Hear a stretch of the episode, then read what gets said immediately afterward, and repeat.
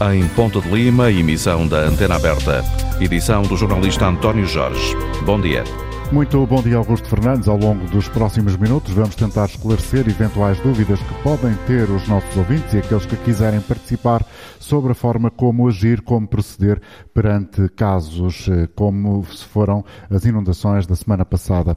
São nossos convidados aqui em estúdio o advogado Nuno Quintela Malheiro e também o investigador Lionel Nunes. Para participar nesta emissão, ligue o número de telefone gratuito 822 0101 800 22 0101. Os prejuízos causados pelas inundações, como proceder para ser indenizado, como atuar perante o prejuízo, até que ponto é que as, uh, aquilo que aconteceu, as ocorrências da semana passada, nos devem uh, alertar para o futuro próximo, uma vez que tudo indica que este tipo de fenómenos extremos do clima vão tornar-se cada vez mais frequentes e, eventualmente, agudizar os danos que provocam. Sendo que, relativamente àquilo que sucedeu na semana passada e também ainda nos últimos dias em Lisboa, no distrito de Lisboa, mas não só, o governo prometeu recorrer a todos os instrumentos nacionais e europeus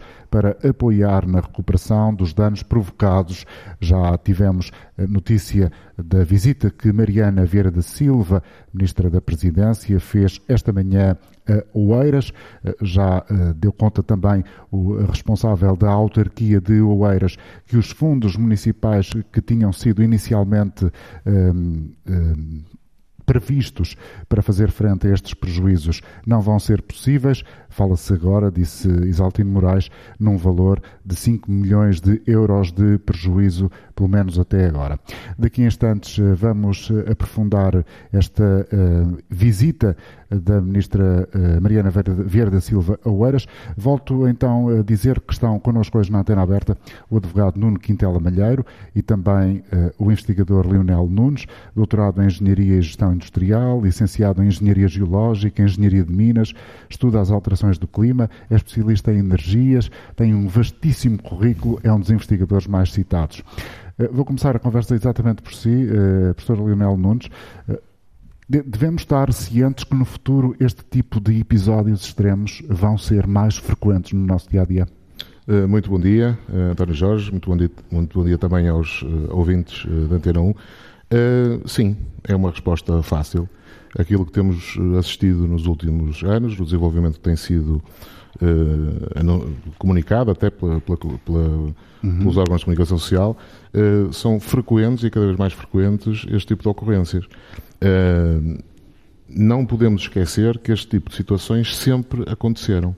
Aquilo que se está a verificar é que desta vez estão a, acontecer com cada vez mais recorrência. Com mais seja, frequência e, aumentar mais danos materiais e eventualmente menos vítimas humanas. Eh, a questão das vítimas e dos danos também estará muito relacionada ao tipo de ocupação do território que nós temos atualmente. Uhum. Uh, comparando, assim, grosso modo, se recuarmos 100 anos, a população de Lisboa era muito menor, portanto os riscos de uma cheia em Lisboa, que também já aconteciam, eh, já, já aconteciam, seria muito, teria muito menor impacto daquilo que tem atualmente. Isto também está, está muito ligado àquilo que foi a política, a falta de política de ordenamento do território, porque hoje em dia, quando falamos de medidas e daquilo que queremos fazer, e como o seu doutor Nuno Quintela Malheiro vai, vai depois, se calhar, ajudar a, explicar como é que vamos eh, remediar de alguma forma os danos causados por estas ocorrências, aquilo que fizemos, foi, aquilo que fazemos normalmente é precisamente isso. Nós vamos atrás do prejuízo. Atrás do prejuízo. Vamos tentar remediar. Parece uma cena que... da história contemporânea portuguesa. Parece que sim, infelizmente. E o que é que podemos começar a pensar desde já para tentar inverter essa tendência dos últimos anos no que toca não só em relação às cheias, que é uma realidade, eh, como vimos, eh, frequente, eh, ou que pode vir a ser cada vez mais frequente, mas mais presente no nosso dia a dia tem estado o flagelo dos incêndios, que também, enfim, tem merecido muita reflexão. Tem, tem havido alguma concretização de algumas ideias, estou-me a lembrar do projeto Aldeias Seguras, mas além disso, se calhar precisamos de fazer mais? Eh, precisamos, acima de tudo, de implementar as medidas que foram pensadas e que foram eh, já estudadas e muitas delas eh, experimentadas até em pequenas escalas, mas, mas com certeza hoje em dia sabe-se o que é que é necessário fazer. Uhum. agora, o problema é que, como está muita coisa feita do passado, que obrigaria quase a uma destruição completa e construção de novo, o que não é, obviamente, viável. Uhum. Um, temos muitas vezes que, ao mesmo tempo que se planifica e se tentam encontrar soluções para resolver os problemas que vão acontecer, temos ao mesmo tempo e no mesmo instante, com os mesmos recursos, ter que remediar aquilo que vai acontecendo. Esta situação, obviamente, dificulta o avanço, do, o progresso das, da, da, dessas, dessas reparações e dessa, dessa reorganização. Aqui há uma coisa que para mim é fundamental. Uh, isto, aliás, uh, antes de, de entrarmos no ar, começar no programa, sim. Que conversávamos, uh, muitas destas ideias estão discutidas há dezenas de anos. Uhum. Eh, falávamos do, do arquiteto, do arquiteto Ribeiro, Ribeiro Teles. O arquiteto Ribeiro Teles, nos anos 70, já falava do problema das cheias em Lisboa. Uh, e na altura apresentavam soluções, e havia gente muito válida na altura, capaz, tecnicamente, de apresentar soluções para, para estes problemas. O facto é que passaram 60 ou 70 anos e não se fizeram os túneis. Porque houve outras prioridades, porque houve outras necessidades, porque houve outras uh, questões de natureza política, muitas vezes, pronto, que, que, passam ao lado. Mas a questão do ordenamento do território é fundamental. Focando-nos concretamente na questão das cheias. Toda a gente sabe que os rios têm uma parte que se chama leito de cheia. E chama-se leito de cheia porquê? Precisamente porque, ocasionalmente, aquela área pode ficar inundada lá pelo excesso de água. Quando hoje analisamos em regiões densamente povoadas como Lisboa e mesmo outras cidades, uh, uh, Coimbra, que também tem problemas uh, com cheias, e outros, a região da Águeda, Aveiro, outras regiões em que isto é comum. Nós verificamos... Ou até aqui mesmo em Ponte ou Lima. Ou até mesmo aqui em Ponte Lima. Na zona do Parque Pronto, de Estacionamento exatamente. sempre inundada. aqui no, no Parque de Estacionamento do, do, da, da, da, Frente Ribeirinha, já sabemos que aquela região, aquela zona é um leito cheia precisamente porque se inunda. Portanto, quando nós estamos a ordenar o território, e permitimos que se construa ou que se artificialize de forma intensiva estas regiões de leite cheia, aquilo que estamos a, aquilo que estamos a, é a potenciar, a potenciar risco. o risco, não é? Depois de, da ocorrência de danos e de prejuízos. O senhor também leciona uh, no curso de Proteção Civil e Risco uh, e esta manhã uma das afirmações que de resto está na, nas compilações que os motores de busca agregam das notícias mais relevantes do dia tem a ver com uma afirmação do Ministro da Administração Interna, José Luís Carneiro, que reconhece que é possível melhorar os níveis de alerta e a forma como como eles são comunicados à população. O senhor tem essa convicção também? Eu acho que neste momento já se faz uh, muita coisa. E ainda hoje de manhã, à vinda para cá, recebi uma, uma SMS a, a avisar-me que uh, teria que enfrentar uh, mau, tempo. mau tempo. Portanto, eu acho que é, isso já é um, é um grande avanço. Uh, e estamos a receber esses SMS, seja no caso dos maus, do mau tempo, de, quem vive junto ao mar, uh, por causa da, da ondulação, uh, seja por, por, fenómenos de cheia, seja no, no caso dos, dos, fogos rurais no verão, eu acho que isso já é um grande avanço. Obviamente, tudo aquilo que puder ser feito de forma a que a população esteja permanentemente avisada. Não é alarmada, é avisada com e, e que lhes seja comunicado o exato grau do risco que correm eh, eu acho que isso é muito vantajoso. Eh, a questão da comunicação de risco é um problema que nós temos dá muito. Eh, nós temos tendência, muitas vezes aqui, peço desculpa, muitas vezes a comunicação social exagera. Empola. Empola. há aí algumas questões que... É uma tendência que temos vindo a, a, notar a partir do momento em que há cada vez mais agentes no mercado. Sim, sim, sim. Como mais, e alguns mais sensacionalistas, portanto, que procuram algum, algum espetáculo em torno da, da, catástrofe. Mas isso pronto, é algo que se pode também educar e, e, e, acima de tudo, ensinar o público a distinguir o que é que é o alarmismo daquilo que é o risco real. Mas eu penso que essa, essa medida e, e essa forma de comunicação do risco tem sido, tem sido levada com alguma com algum, algum realismo e alguma seriedade, alguma seriedade sim.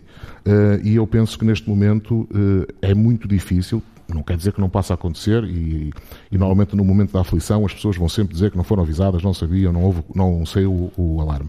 Porque também eh, corremos o risco de, quando o IPMA emite um aviso, as pessoas depois de dizerem frases deste género, ah, tá, agora também com qualquer chuva temos um alerta vermelho. Sim, é a banalização Portanto, do alerta. A, banalização Ou do a alerta. percepção da banalização, Sim, que são coisas é, também distintas. Porque também, eh, muitas vezes, podia acontecer isso, mas depois se não emitirem um alerta, a seguir há uma cheia e avisa, e afinal a culpa foi do IPMA que não emitiu o alerta. Portanto, há aqui, há aqui uma necessidade de, de, de balancear, eh, de equilibrar estas, estas questões, porque por um lado, as questões ligadas com o ordenamento do território, quem é que autoriza uh, a artificialização de determinados espaços porque é que autoriza.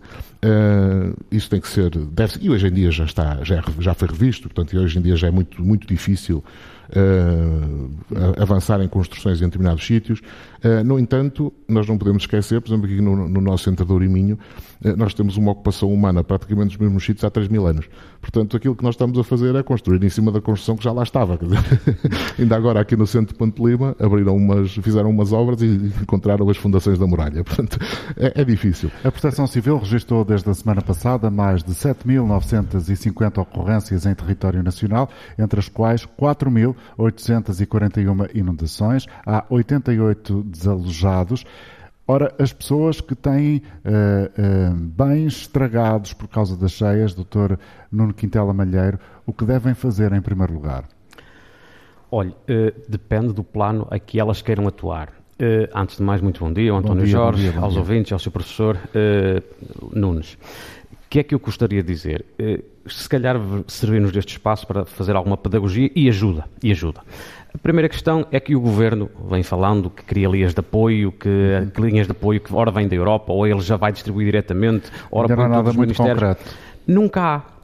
Nunca há. E a primeira questão que eu gostaria que as pessoas ficassem cientes disto é que o Governo ou as autarquias, quando tentam criar linhas de apoio para minorar os prejuízos às pessoas e às empresas, fazem numa vertente de solidariedade ou seja, é uma ajuda, é uma compensação pelo infortúnio que as pessoas têm. Nunca é numa vertente de pagar alguma coisa a alguém. Portanto, é no âmbito de um Estado social, perante um infortúnio, as pessoas tentam fazer isto. Daí que as pessoas não devam esperar do Estado a dizer eu quem é que me vai indemnizar ou quem é que me vai pagar aquilo que me aconteceu. Uh, esse âmbito não existe. Existe, Portanto, podemos esperar uma ajuda, muitas vezes ocasional. Portanto, temos que ter logo consciência que, eh, quando temos algum problema, temos que eh, ter a certeza se temos seguro e é no âmbito das seguradoras que devemos atuar? E essa é aquilo que nós devemos fazer a montante, prevenindo o risco para podermos amanhã sermos compensados. Ou seja, garantir que temos um seguro. Garantir que, no fundo, não, não esperemos às vezes dos governos, das autarquias, de tudo o resto da solidariedade alheia, que pode existir, mas pode não existir, não está institucionalizada e pode, às vezes, mesmo estando, não ter fundos. Uhum. E, portanto, se nós que não queremos deixar uh, ao sabor da solidariedade alheia a resolução dos nossos problemas, de facto, temos três soluções. Uma a nível do planeamento, que o seu professor falará e já falou melhor, um planeamento geral, outra língua do planeamento que cada um pode fazer por si, quer dizer, como é que eu me previno perante o fogo, perante a cheia, perante a inundação e, portanto, tentar-me prevenir. Se eu sei que estou numa zona de cheias, certamente as pessoas tomam já certas prevenções que outras pessoas que estão numa zona de montanha, obviamente, não tomam. E as pessoas às vezes também arriscam um bocadinho demais e expõem-se ao risco desnecessariamente. Uh, a segunda questão, para mim, tem a ver com uma cultura que muitas vezes não é possível, que seria a cultura uh, económica de cada empresa, de cada pessoa, que existe, vou-lhe dar um exemplo, na saúde nós temos institucionalizado na nossa mente, na nossa tradição cultural, eh, nós guardarmos um bocadinho de dinheiro se houver um dia um problema de uma saúde. Mas curiosamente nunca temos, nenhuma empresa normalmente tem alocado qualquer recurso financeiro para uma inundação, para um incêndio, portanto não tem essa prevenção. Tem... Faz sentido isto, professor Leonardo? Complet, completamente de acordo. Desculpe interrompê-lo, mas acho que era, era, era, digno dar esta nota para o nosso auditório visualizar aquilo que se está a passar aqui nesta sala da Comunidade Intermunicipal do Alto Minho em Ponte Lima. Claro, quem estuda estas coisas obviamente está de acordo, porque são diversas perspectivas, mas a realidade é sempre a mesma. Uh, agora, portanto, dizia eu, compreendo também que não seja assim, porque as pessoas, as empresas, sobrevivem muitas vezes. Não vivem, sobrevivem. Como, como as próprias pessoas têm. Quem tem um ordenado mínimo, eu não lhe posso dizer, olha, vai guardando X por mês para a saúde, vai guardando X por mês se um dia tarder a casa, vai guardando X por mês. Por isso é que as pessoas mais vulneráveis, quando têm este tipo de catástrofes à porta, são sempre aquelas que sofrem mais, eventualmente. Ora, precisamente. É sempre nos mais, nos mais débeis do dia a dia que estão mais expostos e que depois de acontecer o problema estão menos protegidos. Uhum. E diz-me assim, então que é que, e o que é que sobra disto? Sobra realmente o seguro. Mas aí também se revela a, a debilidade. Porque as pessoas que também têm poucos recursos, muitas vezes tentam confiar na sorte, tentam não ir para o seguro, eh, porque é um dinheiro que é mais tentam um gasto. É mais um encargo. Bom, mas é que as pessoas que têm seguro, como é que devem proceder? O que é o primeiro, a primeira medida que devem uh, encetar? Olha, olha, António Jorge, aquilo que eu acho que de, de qual há aqui vários aspectos nos seguros que é preciso ter muita atenção. Na contratação, Uhum. É logo o ponto principal. A montante do problema. A montante, quando vão contratar. Porque não raros os problemas que existem nos, tribunais, nos tribunais, se eu pudesse agregar todos os problemas de seguros que existem, eu dividia-os em dois.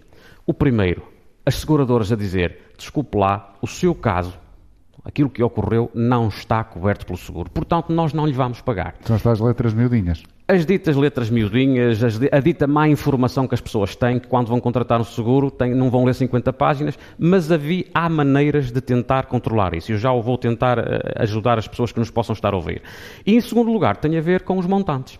Eu até tenho seguro, a seguradora, sim, sim senhor, diz que tem seguro, mas depois diz, olha, o dano afinal que o senhor tem, diz que são 50 mil euros, mas não estamos de acordo que seja essa a valorização, e é outro problema, os capitais seguros não estavam atualizados. O senhor dizia que tinha um capital seguro, dizia que dentro do recheio do seu comércio, da sua casa, que tinha 50 mil euros, mas afinal tinha 100. E, portanto, se lhe foi inundado e lhe estragaram 50% das coisas, nós, se esses 50% são 50 mil euros, as pessoas só vão dar 25, uhum. porque o, dizem o total era 100, era 100 mil euros, o senhor disse, nos informou a seguradora que o seu total, que eram 50 mil, portanto, se lhe foi estragado, se lhe foram estragados bens, metade dos bens que o senhor tinha no seu comércio ou na sua casa, eu não lhe vou dar os 50 mil sequer, mas eu vou-lhe dar metade do valor do capital que o senhor disse que tinha. E, portanto, as pessoas muitas vezes ficam desprevenidas porque não sabem, porque não atualizam capitais e, portanto, primeira, o primeiro conselho que eu dou às pessoas é, na contratação, tenham uma, uma, sejam muito precisos a dizerem o que querem. E às vezes não precisam de ler as letras miudinhas. Sugiro até que mandem ao mediador ou à seguradora com quem contratam um e-mailzinho a dizer o que eu preciso é disto. Olha, tenho um comércio, ou tenho uma habitação, o que eu quero é um seguro que me abranja o jardim, o recheio de X mil euros, tenho isto, que identifiquem o problema. Qual é o vosso produto?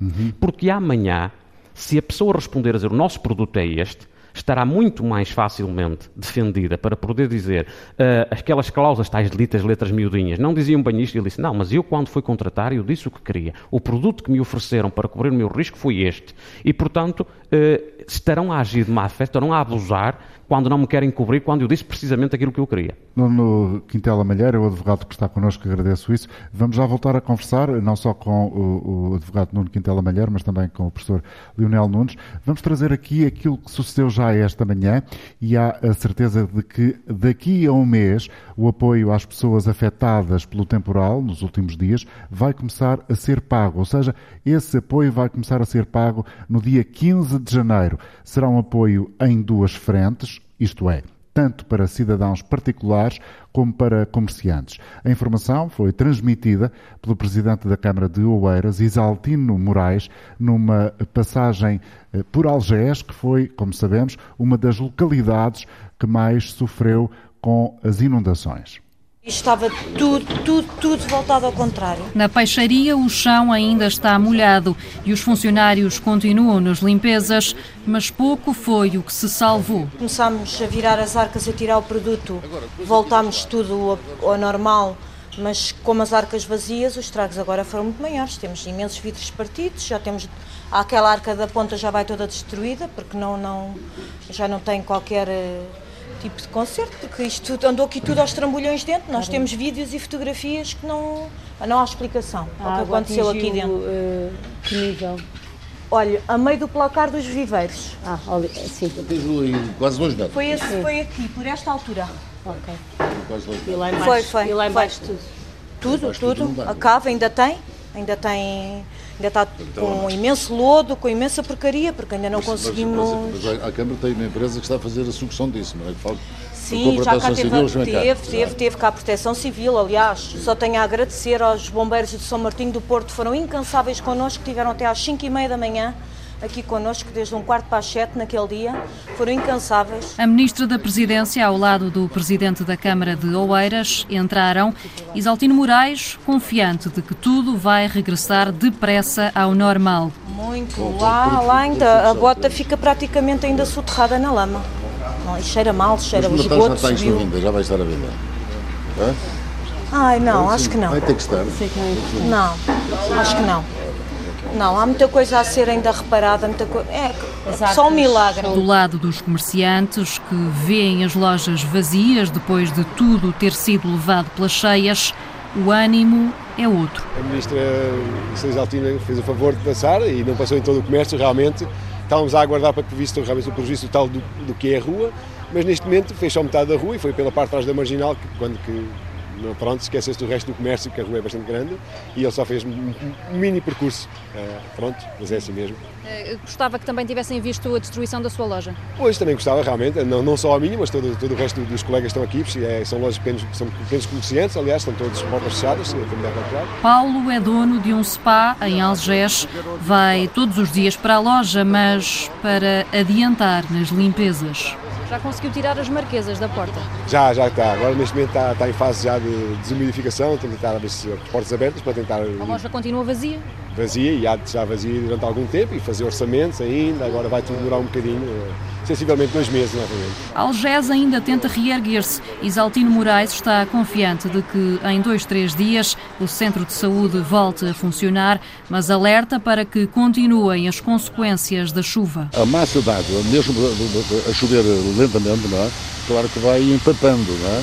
E, portanto, é natural que nos próximos dias haja mais um muro que caia, mais uma derrocada, uma árvore, por, por, acaso não há vento, não é? As equipas da Câmara andam por Algés a avaliar os estragos, mas comerciantes e particulares podem também dirigir-se ao gabinete de apoio e levar fotografias, relatos ou outros documentos para que as ajudas sejam calculadas. A reportagem da jornalista Rita Fernandes esta manhã e deixou-nos aqui várias pistas eh, para continuarmos a conversa com os nossos convidados aqui na Antena Aberta de hoje.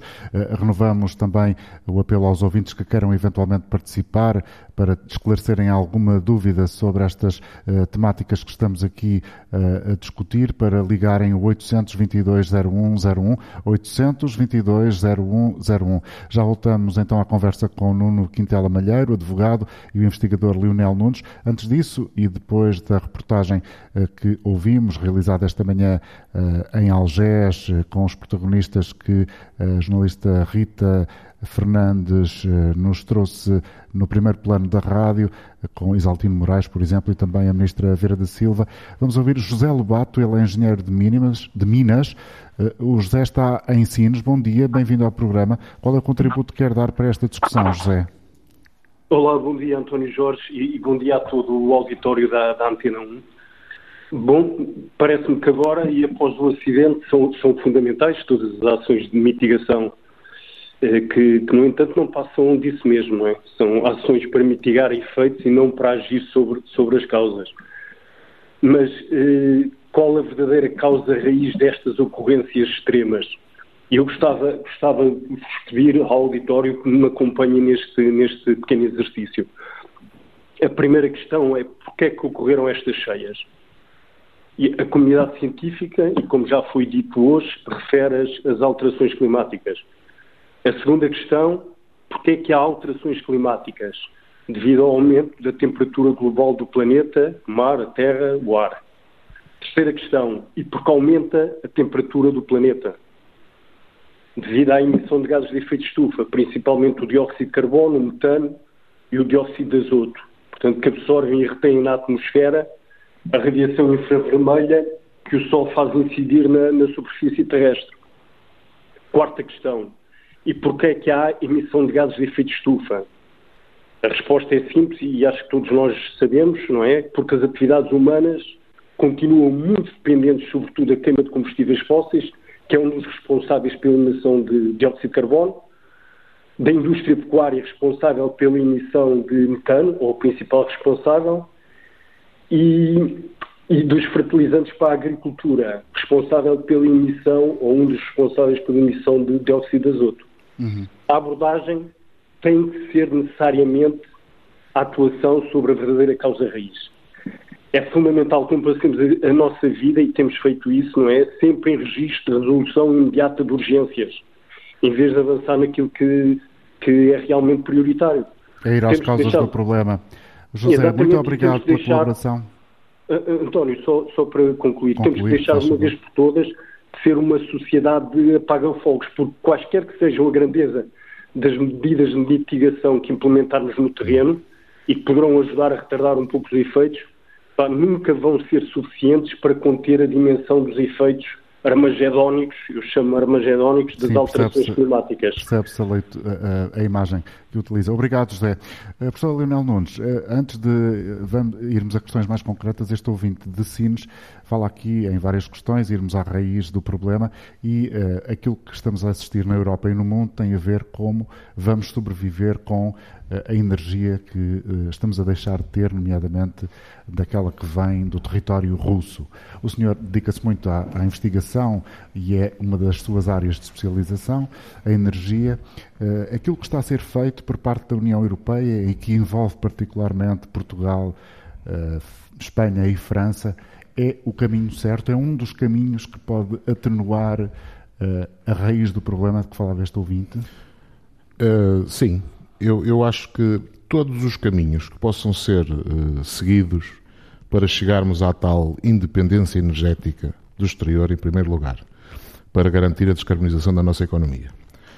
Sendo que cada país terá que fazer o seu caminho, ou neste caso, podemos associar-nos em conjuntos de países, como é o caso da Comunidade Europeia, eh, e que teremos que dar um contributo maior, porque também são os países mais desenvolvidos, com mais eh, capacidade económica para poder fazer face a esta evolução tecnológica que é necessária.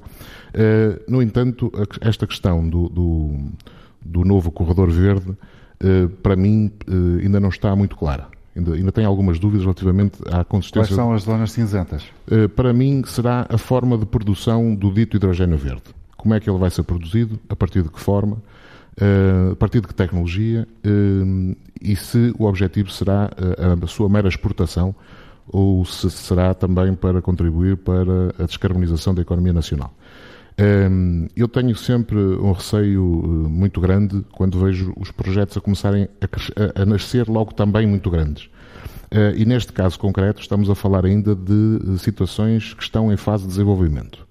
Eh, a tecnologia de produção de hidrogênio, existem várias tecnologias conhecidas, com o estado da arte uh, perfeitamente em ponto comercial, portanto, são tecnologias que se encontram disponíveis no mercado. Uh, no entanto, aquela que é atualmente a principal forma de produzir hidrogênio parte a partir de um combustível fóssil, ou seja, a partir da reforma do gás natural. Produzir um suposto combustível verde a partir de um, do combustível fóssil não faz qualquer sentido, a não ser que me digam não, isto é numa, numa fase de mera transição e então de ajuste tecnológico e depois sim eh, não será para fazer isso. Eh, a utilização de outras tecnologias, como é o caso da eletrólise da água, é uma forma de produzir eh, hidrogênio a partir da água, portanto, o elemento, o composto molecular mais abundante do planeta, mas também é um processo consumidor intensivo de energia. Daí ser necessário, para fazer isto, uh, associarem-se outras formas de produção de energia, nomeadamente a produção fotovoltaica. E aí entramos noutro paradigma que nos pode levar a outra discussão. Entramos aqui numa Sim, pescadinha de rabo na boca. Este de, é um de, tema completamente. É, vamos ocupar área de solo, área de solo potencialmente tarável no Alentejo para produzir uh, energia eh, a partir de painéis fotovoltaicos e vamos deixar de produzir uh, alimentação. alimentação. Pronto, entramos aqui num, num, num corrupio. Existem outras, outras formas de produzir hidrogênio a partir de agora. Uh, estão já também a ser. Existem projetos a nível nacional que vão ser implementados, já estão alguns em desenvolvimento, eh, nomeadamente a partir do, do, do processo da Abrabosch, portanto, uh, a reversão do, processo de produção da amónia. Portanto, há aí uma série de, de, de formas de, que, que, vão tentar lá chegar. Só para situar o nosso auditório, nós continuamos a falar das cheias, mas como as cheias têm a ver com, com alterações, alterações climáticas, climáticas e com a necessidade de travar as alterações climáticas, Sim. por isso derivamos ao algum, uh, por alguns instantes para esta questão da energia, mas como mas... dizia o Sérgio Godinho, está tudo ligado. Ah, está tudo ligado. Vamos ouvir é. agora o Gilberto Bernardino, que está connosco em Lisboa. Bom dia para si e obrigado também por estar connosco esta manhã, Gilberto. Bom dia. Bom dia, Sr. Tom Jorge, e bom dia a todos os ouvintes. Qual Ora é a sua questão? A minha questão é assim. Morava eu em Olival, debaixo das últimas cheias que assisti, já a Ribeira de Odebela tinha tido intervenções, a ter intervenções. E a partir daí nunca mais houve limpeza nenhuma. A razão que eh, chegou a essa situação. Como sabe, a Ribeira, a Ribeira vai desaguar no Rio Trancão e este ao Rio Tejo. Eh, a autarquia de Odivelas devia de obrigar, a obrigar, isso é, a fazer a, a limpeza da dita ribeira, porque aquilo está tudo cheio de canas e caniços e assim. E agora, para resolver esta situação, seria a própria Câmara e, o- e o Governo e, e, e não, e não deixasse as pessoas à sua sorte. Hum. O- É, é, no fundo, esse apelo que quer fazer, não é? é, pois, pois. E agora pergunto eu, o que é feito, o que é feito dos guarda-rios que antigamente obrigavam os proprietários, quando tinham pro- propriedade, que confinavam com os rios à sua limpeza? Porque eh, nunca mais, nunca mais ouvi falar nessa gente, guarda-rios e assim. Obrigado Pronto, eu- por ter vindo deixar aqui a sua inquietação e também lembrar essas questões. Eh, Eu recordo que está também connosco Nuno Quintela Malheiro, advogado. Há pouco já esteve a falar daquilo que as pessoas têm que ter cuidado a montante, ou seja, mesmo na hora da contratação do seguro, que é eh, fator essencial para, se houver uma tragédia, depois poderem ser ressarcidos, indemnizados, terem alguma compensação. Vamos passar agora para a fase, eh, depois de- deste momento, depois da tragédia, as pessoas, por exemplo, têm que ter eh, documentos, fotografias, vídeos, é, esse tipo de, de documentação da tragédia é importante para coincidir, eh, para ser eh, meio de prova? Essa pergunta traz, eh, Muitas- tra- traz a resposta. Traz a resposta. Desculpa, não era isso que queria fazer. Não, faz- mas fez muito bem, fez muito bem. A questão, tanto parece que é quase que é, é a intuição toda a gente saber que é assim, curiosamente não o fazem. Mas, portanto, aquilo que, que eu sugeria às pessoas era realmente a questão do momento da contratação é essencial. Depois verem muito bem os riscos. Vou dar aqui um exemplo, que é uma coisa curiosíssima, que é muitas vezes as pessoas. Bom, o seguro de danos por água não é a mesma coisa que o seguro de danos por inundações, por exemplo. Ok. O que é uma coisa e o que é outra? Pode O explicar? seguro de danos por água envolve, por exemplo, se alguma máquina de lavar, se, se estraga alguma coisa na nossa casa, no nosso comércio, se por acaso a ruptura de uma canalização do prédio vem nos estragar, ou seja, é a água que por algum problema vem estragar, ah, vem causar danos aos nossos bens. Já a inundação tem a ver com o transbordo, com, com, com, as, com, com estes aluviões, com, com tudo isto.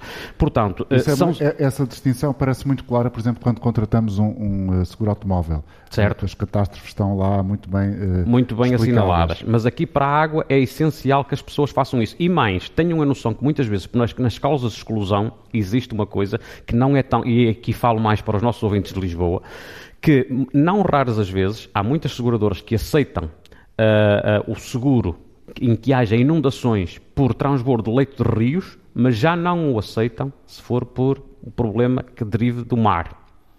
Como assim? Como assim, exatamente como eu disse, ou seja, é um seguro em que as pessoas, no, mesmo o seguro que esteja planeado e contratado para a inundação, muitas vezes as pessoas, por a, a seguros, inundações causadas por ação do mar ou outras superfícies de água natural, por exemplo, barragens ou uma piscina, não normalmente eh, eh, as seguradoras excluem isto, a não ser que seja que, que o, que o tomador de seguro vá dizer eu quero contratar especialmente isto, e pode haver seguradoras que dizem não, eu isso não aceito. Portanto, mesmo quando as pessoas julgam que têm um seguro de inundação, têm de ter muito cuidado, porque não raras as vezes aceitam seguro de inundação que provenha de tromba d'água, que venha de chuva torrencial, que venha de transbordo de rios, mas não já, por exemplo, por ações do mar. Portanto, as pessoas que estejam em zonas costeiras deverão ter alguma eh, um, um cuidado, um cuidado acrescido na contratação. E agora respondendo diretamente à sua pergunta, passando por uma, no período de execução do contrato devem ter a noção de estarem sempre com os capitais atualizados. Hoje, muitas vezes, as pessoas têm dentro dos seus comércios tão depressa 100 mil euros como 50, como 150. E não alteram o capital seguro. Então, nesta altura, por exemplo, em que as lojas estavam a preparar-se para o Natal, Exatamente. o- o- os estoques, eh, o, São os muito mercados, diversos. o produto dentro São de muito loja é maior. E, portanto, deveriam muitas vezes, quando há um, um- um diferencial muito grande dos bens que têm co- em cobertura de, de- de risco, deveriam comunicar à seguradora: olhe, neste momento. Os bens que eu tenho já não são de 50, já não são de 100, mas são de 150. E, portanto, para que haja esse ajuste, para que não sejam depois acusados de dizer que houve uma prestação de falsas declarações quando foram contratar o seguro. Indo agora a esses aspectos mais práticos. Quando acontece o problema? Quando acontece o problema, é preciso é celeridade. Celeridade em quê? Munir-se de todo o acervo probatório que possam. Ou seja, documentar, tirarem fotografias, chamarem até duas ou três pessoas para verem o que lhes aconteceu, e isto é importante não só para o caso de haver desacordo com a seguradora e amanhã essas pessoas poderem testemunhar em tribunal, mas também porque as seguradoras contratam os, os gabinetes de regularização de sinistros que vêm oito dias, dois dias, três dias, oito dias, agora como tantos, tantas participações demoraram mais, uh, vêm, vêm averiguar e, portanto, às vezes querem perceber o que é que realmente aconteceu e querem as fotografias, querem os vídeos e querem ouvir as pessoas. Quem é que nos pode dizer realmente e querem de recolher esses depoimentos escritos? Tudo isso ajuda à prova que há, para que depois a seguradora seja mais célere a assumir o sinistro e a pagar. Porque depois do sinistro estar, eh, a informação está estabilizada a seguradora aceitar que o risco que ocorreu, que está coberto e que os montantes, e a ter apurado os montantes e haver pacificação, a lei diz que as pessoas, a seguradora deve pagar em 30 dias. E devo-lhes dizer que normalmente paga.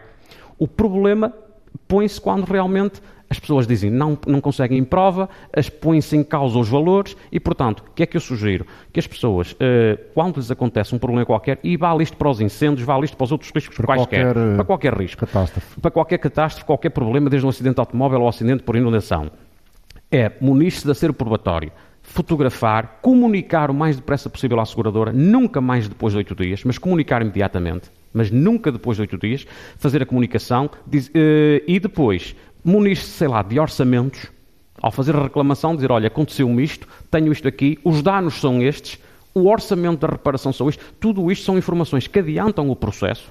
Uhum para que depois possam ser ressarcidos muito mais rapidamente. Porque senão, repara, a pessoa simplesmente diz isto. Aconteceu-me um problema, fazem uma participação muito genérica. Depois vem a investigação. Depois põe-se em causa, vão-se ouvir se testemunha se isto foi assim, se não foi. Depois põe-se em causa os valores, quanto é que será preciso para arranjar ou não arranjar. Nisto passam-se um mês, dois meses, três meses e é muito complicado. Portanto, aquilo que eu sugiro às pessoas é celeridade na participação, arranjarem o, mais, o acervo probatório o mais completo possível e depois também o comunicarem orçamentos, tudo aquilo, quantificarem os danos. Tudo isso vai ajudar a que a seguradora assuma mais depressa e, regularize o sinistro. Eu aconselho do advogado Nuno Quintela Malheiro. Bom dia, Nuno Catarino, diretor da Associação Nacional de Agentes Corretores de Seguros. Uh, tem mais alguma coisa a acrescentar a estes conselhos que aqui já foram dados ao, ao, nosso auditório e particularmente às pessoas e empresários e pequenos comerciantes que foram uh, afetados pelas cheias de Lisboa e, e noutros uh, distritos? Não, eu penso que há sempre algumas coisas que se pode fazer de forma adicional. Eu estava aqui a ouvir a, a esta nota e foi muito completa e, e bastante clara mas eh, eu penso que nesta fase e neste tipo de, de, de sinistros eh, as coisas correm de uma forma mais célere, porque existe também uma, um interesse e uma pressão mediática por parte das seguradoras em, em, em avançar. Há uma pressão pública. é, exatamente, em avançar com os processos mais rapidamente. Mas é, é, é, importante a documentação, como estava aqui a dizer, a documentação com fotografias. Uh, nós, mediadores, e quem nos ajudou a fazer o contrato, podemos, podemos até ajudar um bocadinho nessa, nessa fase e, e, é um bocadinho o nosso papel a fazer esse, esse, esse apoio. Uh, mas eu, eu, penso que é muito importante o contrato ser bem feito e há bocado estava aqui a, a darem a nota muitas vezes o conteúdo e, no fundo uh, estávamos a falar, estávamos a falar dos estoques ser bem feito, ter valores apropriados e, e corretos. Agora há uma coisa que está a passar nos últimos tempos que cria alguma dificuldade a um tema que foi, foi agora aqui levantado, que é a questão dos orçamentos. Nós sabemos que os orçamentos hoje em dia, até por uma questão da, agora da inflação, são orçamentos que têm, são orçamentos para muito curto prazo. Ou seja, as pessoas não, não vão fazer muitas vezes as obras de imediato, porque até estamos numa Sim, mas fase... essa é uma realidade que dificilmente podemos contornar, não é? Com, é, e, com e... o avançar da inflação, já, é. já devemos estar com a certeza de que aquilo que é o valor indicado hoje, daqui a 10 dias ou 15, pode ser um é. pouco maior. E, Mesmo que a realidade não seja realmente assim, que a fundamentação não seja verdadeira. Mas, mas nós vemos, e temos, nas conversas que temos tido com as seguradoras, elas compreendem esse problema e têm tido algum grau de tolerância, porque o orçamento hoje, quando for executado vamos dizer, daqui a um mês ou dois pode ser um valor já ligeiramente superior. Uhum. Mas, é, mas é um tema também. Agora a questão dos orçamentos é hoje em dia um tema. Muito bem. Uh, há algum, alguma, algum dado que nos possa aqui transmitir, Nuno Catarino? Desde que este problema começou, a vossa associação já foi uh, procurada por algum uh, por alguma pessoa que tenha tido danos consideráveis? Nós temos tido diversos contactos, quer dizer, e, e, e não de pessoas com, com, danos consideráveis, eu acho que a maioria dos danos não têm sido, pelo menos não tem sido valor muito significativo estamos a falar em, termos de uhum. particulares, significativos são para as pessoas, como é óbvio, mas, mas em termos de valor depois de escala não, não, não são. Mas existe uh, um, um, grau, um grau de incerteza grande das pessoas, uh, das pessoas, e quando digo pessoas, estou a falar também de comerciantes, de pequenas empresas, claro, claro, uh, claro. pequenos empresários, existe um, um grau de incerteza, o que é que devem fazer, como é que devem fazer, Uh, se depois limpam ou não de imediato as suas casas. Sim, esse uh, tipo de dúvidas. Esse tipo de dúvidas. Uh, é, e, e faz sentido limpar imediatamente, tirar a lama? É, faz todo o sentido, olha, faz todo sentido também proteger Uh, mesmo se ainda bens valiosos ou com algum valor que não foram atingidos, tirá-los, não está em mudá-los para um sítio onde possam ser uh, protegidos. Olha, outro exemplo também que, que, temos dado é, por exemplo, imagino uma, uma casa que fica danificado o telhado Uh, tapar o telhado, que é para não continuar a cair água, se for possível claro. tapar ou pelo menos isolar de, de alguma As pessoas têm que continuar a, a, dormir, não é? E, e, e, procurar o maior conforto não, possível. E tentar minimizar, tentar minimizar os danos, porque se, claro. enquanto não forem arranjados, uh, vai acontecer. E, outras preocupações, por exemplo, outras sugestões que demos, ainda é, é quando se sabe que vai haver chuva nos próximos dias, preocupação de estacionar o carro não deixar nas garagens que já sabe que habitualmente vão ter, vão ter a, a possibilidade de inundações ou, ou zonas. Portanto, é este tipo de preocupações que eu acho que é importante porque ninguém, nenhuma pessoa gosta depois de ser afetado o seu carro ou a sua casa. Pois com é certeza. Nuno Catarino, muito obrigado também por ter vindo dar aqui o seu contributo a este debate que realizamos, obrigado, eh, como estamos a fazer esta semana, a partir de Ponte Lima. Uh, professor Leonel Nunes, até que ponto, e esta, esta pergunta pode ser mal interpretada, até que ponto é que estes momentos de, de catástrofe, de tragédia, de cheias que as pessoas uh, têm os seus valores perdidos, pode ser uma oportunidade para uh, reconstruir com materiais de maior qualidade ou pelo menos mais uh, resistentes ou mais efic eficientes perante uh, futuros uh, momentos de inundações ou cheias. Faz sentido esta, este raciocínio? Não, faz sempre. Quando se vai reconstruir, deve-se tentar fazê-lo de forma mais eficiente. mas eu não me parece que seja esse realmente o problema. Uhum. Nós não temos problemas quando ocorrem as cheias ou, ou outro, qualquer catástrofe natural o, o, problema dos danos causados não tem provavelmente a ver com a qualidade da construção. Da construção. A construção é, mesmo, é o local da construção. É muitas vezes o local. A construção em Portugal é uma construção que pode ser considerada de forma genérica de boa qualidade. Uh, portanto, os nossos eh, empreiteiros e os nossos construtores sempre, sempre tiveram esse cuidado, sempre, sempre houve essa, essa preocupação em fazer para durar. Uhum. Portanto, isso, isso, isso é uma questão que em Portugal se verifica. Eu, a mim preocupa mais a questão relacionada com o ordenamento do território. Eu há pouco, quando dizia que nós vivemos nos mesmos sítios, pelo menos aqui no Entrador e Minho, há 3 mil anos, isto de facto é mesmo verdade. Nós vamos construindo em cima daquilo que já estava. E nós podemos passar gerações inteiras eh, sem ver acontecer uma determinada catástrofe natural num determinado sítio. O Presidente da Câmara de Lisboa, esta semana, numa das muitas entrevistas que, que deu, falava da cheia dos 100 anos, as, mas também há a cheia dos mil. Portanto, são fenómenos que podem ocorrer uh, ocasionalmente em períodos de tempo muito espaçados é? e que nós podemos ter gerações inteiras que não têm ideia de que aquilo alguma vez podia Sim. ter acontecido. Mas Sim. o que é certo é que aconteceu. Portanto, e quando nós fomos lentamente por necessidade de espaço, porque aumentou a população e a pressão sobre o, o, o, terri o território começou a ser maior, nós fomos à procura de novos espaços para construir. De novas centralidades. E construímos. Uh, hoje em dia, uh, claro, é, é, ah, não deviam ter construído ali. Pois, mas há 100 anos atrás construiu-se e as pessoas vão vivendo naquelas casas. Entretanto, herdaram a casa, já reconstruíram, já lhe aumentaram mais um piso, já meteram mais um anexo. E o que é certo é que as pessoas vão, têm que viver nestes espaços. Portanto, nós temos que evitar é que no futuro não se voltem a cometer os, não, não podemos dizer os erros do passado, porque na altura também não havia muitas vezes o conhecimento que há hoje, mas que se possam, hoje consegue-se avaliar esse risco, que consegue-se saber, e hoje em dia os, os planos de, de gestão e quando territorial. Se fazem uh, licenciamentos e os planos de gestão territorial já incorporam todo o conhecimento que a Academia, por exemplo, tem? Já. E as próprias instituições, por exemplo, os próprios municípios e as, e as, e as entidades públicas que gerem o território, elas próprias estão dotadas de quadros técnicos altamente habilitados e que, e que fazem esse, essa gestão e fazem essa avaliação de risco e que e os PRMs hoje em dia estão, são instrumentos uh, muito bem feitos. Pode haver sempre alguma reclamação, alguém que gostava de ter visto o seu terreno uhum. desclassificado como terreno rural porque eu quero urbanizar, mas isso são discussões que vamos ter sempre. Agora, eu acho que a questão do ordenamento do território, a correta avaliação dos riscos e, acima de tudo, a prevenção de futuras situações vai permitir que aquelas que têm que ser remediadas, porque vão continuar a acontecer, eh, possam ter os recursos eh, vocacionados para essa remediação e, acima de tudo, para o auxílio das pessoas, que imagino o sufoco que essas pessoas em, em, em Louros e em Lisboa estão a ter neste momento, em Algés, estão a ter neste momento com a aproximação do Natal e não poderem ver os seus negócios a, a, a funcionar. a funcionar, não é? António Severino, bom dia, bem-vindo António ao programa. Bom dia. Uh... Eu, felizmente, não fui uh, afetado, portanto, pela, pelas intempéries, pelas inundações, portanto, graças a Deus, não, não eu, hum. o meu ponto, uh, habito num, num, num, ponto de ligeiramente alto, um bocadinho alto, portanto, felizmente não fui afetado. Mas tenho uh, alguma opinião a manifestar sobre aquilo que aconteceu e porque é que acontece.